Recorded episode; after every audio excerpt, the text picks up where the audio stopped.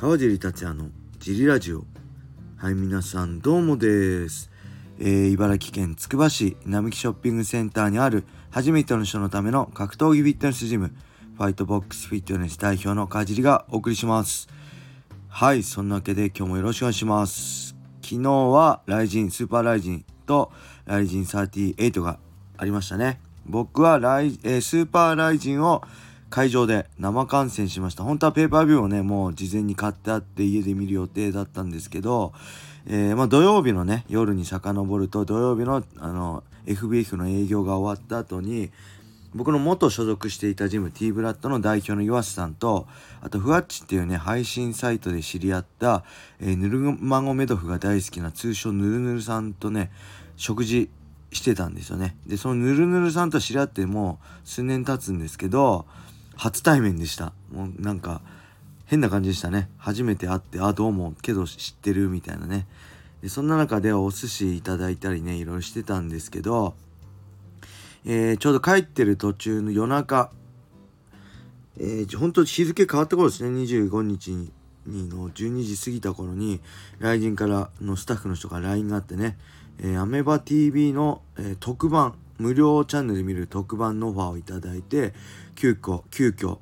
参加してきました。はい、えー大沢さんとねあの金原くん金ちゃんと3人でゆるーく楽しくトークしてきましたね。なんかすごい楽しかったですね。やっぱりまたこういうのやりたいですね。大沢さんと、まあ、悪乗りしちゃうけどね金ちゃんといると。なんかすごい面白いんでまたこういうのチャンスあったらやってみたいですね。でまあ特番は12時にね終わったんで会場あの大会始まる前に終わったんで僕の出番は。あとはチケットをいただいて会場観戦してました。でまあ埼玉スーパーアリーナで客席から格闘技観戦したのはねあんま記憶ないんですけどもしかしたら USC ジャパン以来かな。僕は USC と契約する前なんで USC2012 年とかねあのエドガー弁編とかの以来なのかなってあんま格あの埼玉スーパーアリーナでね自分が選手の時はあの客席で見るってなかったんですよね。あの柵打ちとかで選手は用意してもらったりしたんですけどなんですごいなんだろうなんかねこう暗闇の中ねスマホのライトがみんな写真撮っててホタルみたいでねすごい綺麗でねまあなんかすごいドキドキしましたね。朝倉選手メイウェザーの入場とか試合見ててね。でやっぱりこうやってみんなドキドキねワクワクしながら多分僕の試合も応援してくれてたんだなと改めて感謝の気持ちを思いましたね。うん、でそこで本当にねたまたま偶然なんですけど、えー、会ったんですよね元ドリームの広報の人女性の方なんですけど、えー、会って、えー席は別々だったんですけどその人の一緒の連れの方がね夕方から来るとのことで、えー席が隣空いてるよってことを一緒にね観戦させてもらって。ほんとすごくね当時からお世話になってジム立ち上げる時もねお世話になってあのジムファイトボックスフィットネスのデザインもあのその人系でそあの作ってもらって本当一緒一緒にねずっと仕事してきた仲だったんでなんか久々に話せて会えて嬉しかったですね。はい。でそんな中まあメイウェザー桜見クルはまあドキドキしましたね。やっぱすごかったですね。メイウェザー強いし、まあ、朝倉未来も頑張ったしまあ最高でしたね。あの花束ね贈呈の人だけが残念でもう本当選手侮辱してるなと頭きたんですけど、えーそれで動画とかで引用リツイートしちゃうと逆にそいつの知名度を上げちゃうってあの僕知らなかったんですなんだか YouTuber なのかと思ってたんで絶対無視しようと思って僕はあのシカトしてたんですけど超ムカついたけど。まあ榊原さんがねしっかり謝罪しててまあさすがだなと思いましたね。はい。でそんな感じでスーパーライジンが終わってえっ、とねまあ関係者のね関係者パスのシールをもらってあのパンツにつけ貼り付けてあったんですけどそれがいつの間にかあのー会場行ってね席観客席で見てた時なくしちゃってもうあのバックステージ行けないんで裏に戻れないんで、まあ、そのまま帰宅しちゃいましたね。1時間で帰宅できるんで。で「ライジン38は」えーペーパービューで見ました、えーまずね感想大原グスタボ。これもねまあ僕は大原選手のね KO 処理を予想してたんですけどまあ負けちゃいましたね。KO グスタボ強かった。本当距離とかね手数では最初負けてなかったんですけどやっぱりねこの外国人特有のタフネスさだったり一発のねパンチの殺傷力のね違いが出て、まあ、あとここだって時のねパンチのラッシュのまとめる力がすごい出たかなって思いますね。強かったですね。で次は萩原鈴木。えー、まあ、1ラウンド目からね萩原選手のカーフすごい有効でああこれ打撃でいけんのかないっちゃうかなと思ったりね、まあ、テイクダウンされても入れ替えたりしててあなんか修行の効果出てるのかなってね思いつつ結構スクランブルな展開もあり1ラウンド目はいいあのすごいお互いの良さが出た試合だったんですけど2ラウンド目は、ね、リアネイキッドチョーク鈴木選手は一本勝ちと、えー、鈴木選手はねもう本当なんだろう打撃で手こずったら組み技組み技で手こずったら寝技寝技で手こずったら打撃って、まあ、平本戦もそうなんですけどすごい MMA ファイターとしてね引き出しがたくさんあって強いですよね。あのー、まあキックボクシング出身でまあその前はねあのパンクラスネームブレッドとかやってもともとは MMA だったんですけどそれでもやっぱキックボクシングにね専念してる中ですごい器用に戦うなと思って改めて強いなと思いましたね。でまあ萩原選手はちょっとねチョークもねまあもうちょっと逃げられたんじゃないかなっていう対応、ね、もうちょっと対応できたんじゃないかなと思ったんですけどまあ魅力的ですけど明らかな弱点がありますよね。攻めどころがあるんでちょっとその辺を今後どうするか。課題がかなり大きいですね。はい。そして扇久保数長これすごかったですね。1ラウンドからノンストップスクランブル。ずっと動き続けてもうほんと MMA のね面白さが全部詰まったような試合でしたね。でまあシューチョルンは一度前も言ったように一応引退してからの復帰で、まあ、実力は正直昔はねあの本当アジアでもトップだったんですけど現在の実力は未知数だったんですけど本当に強かったですね、えー、本当アジアトップクラスのバンタム級ファイターだと思いました。はい。そしてえー、休憩で11月6日ランドマークになりましたね。トリガーが休止で。ランドマークボリューム4名古屋 ケージ っぽいですね。でヤマス平本。いいですね。マイクはヤマスの完全な一本勝ちでした。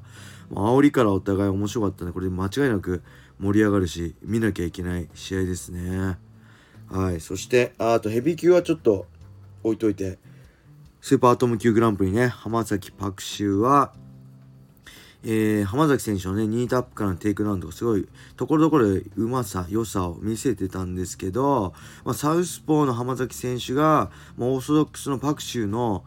えー、左手で自分の右手、前手をね、潰されててね、やりづらそうでしたね。で、前手の右手を潰されてるから、えー、まあ、左の、左ストレートから右フックの開始しか、あんまり攻め手がね、なくなってしまって、でまあその攻撃にもこうバクシーが下がんないんですよね大体浜崎選手の左ストレートってノーモーションでこう直づきみたいにすごい速いんで反応できなかったりあの下がったりするんですけどしっかりディフェンスで対応して、えー、まあ、下がらないんでねパクチーがどんどんこう攻め手がなくなり、まあ、逆に足が止まっちゃ止まりだしちゃってちょっと自利品になっちゃったかなって感じでしたね。まあオーソドックスにね構えたりなんとかこう打開しようとはしてたんですけどまあ、パクシーがねどんどんこう命名ファイターとしてね完成されてきてやっぱ成長が著しいなって感じで、えー、まあ強かったですね。パクシーの強さが見えて、えー、まあ、浜崎選手はねもうちょっと残念ですが、まあ、年齢的なものも正直僕も通ってきた道だから分かるけどあるのかなっていうのもありましたね。うん、そして伊沢選手対スベッキスカ選手ね。これ前戦前ね予想したと手があった試合でしたね。もうほんと極上の MMA グラップリングが見れて。うんまあその上で、えー、飯沢選手が自力で上回ったって感じでしたね。ただスベッキスカ強いですね。まだ MMA4 戦ね前も言ったように2019年の IMMF 世界チャンピオンね。これアマチュアのトップですよね。えー、USC のあモカイフもそう。でそのまま無敗で USC と契約してね。今活躍してますけどやっぱ imaimf 侮れないな。今後そこのアマチュアの試合もね注目しておこうかなって思ってますね。はいそしてあとはやっぱメインイベント堀口金太郎。まあ1ラウンド目のね金太郎選手のストレート左ストレートでダウン。青谷の場面作りましたね予想通り。まあただ切り替えました。そこから堀口選手タックルでマウント取って2技で僕ね体格差もあるからやっぱ大きいバンタム寄りのあフェザー寄りのバンタムの金太郎選手とフライ寄りのねバンタムの堀口選手。じゃ組み合ってね技術的には堀口選手の方が強いけどもうフィジカルさにの体格差で、えー、結構対処できるかな金太郎選手がと思ってたんですけど全然、ね、グラップリング組み技寝技の自力は堀口選手のがもう断然上でしたね。見見誤ってましたね。はい。で2ラウンドもタックルからねパスして、まあ、肩固め川ちゃん固めね。もうこれも本当アメリカにねアメリカントップチームに移籍して、まあ、新たに手に入れた堀口選手の武芸ですよね。あのー、昔ねデメトロシド・ジョンソンとやった時はまだ寝技にね、不安なとこがあって打撃一辺倒でしたけどそこからアメリカ渡ってね、えー、全てにおいてタックルも強い決めも強い、えー、組も強いね。もう本当は MMA ファイターとしてねトータル的な強さ、まあ、ギャップ群抜いてるなと思いました。ただあれですね年齢的な衰え打たれ弱さもちょっと見えつつ、えー、まあ、金太郎選手もね意地を見せためちゃくちゃいい試合で面白かったですね。本当なんかねもう毎回雷神を見るね終わるたびに思うんですが本当この戦った選手はねもう僕はもう戦えないから改めてねすごいし感謝本当ありがとうって思いますね。素晴らしい大会を見せてもらって。はい。そんな雷神スーパー雷神、えー、そして雷神38でしたね。そして、えー、次は10月2日ベラトル286があります。はい。パトリシオ・フレイレね。はい。のタイトルマッチ。そして10月23の日曜日はライジン、えー、福岡大会があるんで僕はそちらで解説をさせてそのねベラトール286と、えー、ライジン39か。で福岡大会で解説させていただきます。はい。よろしくお願いします。そしてレターもねどしどしお待ちしてます。それでは今日はこれで終わりにしたいと思います。皆様良い一日を。またね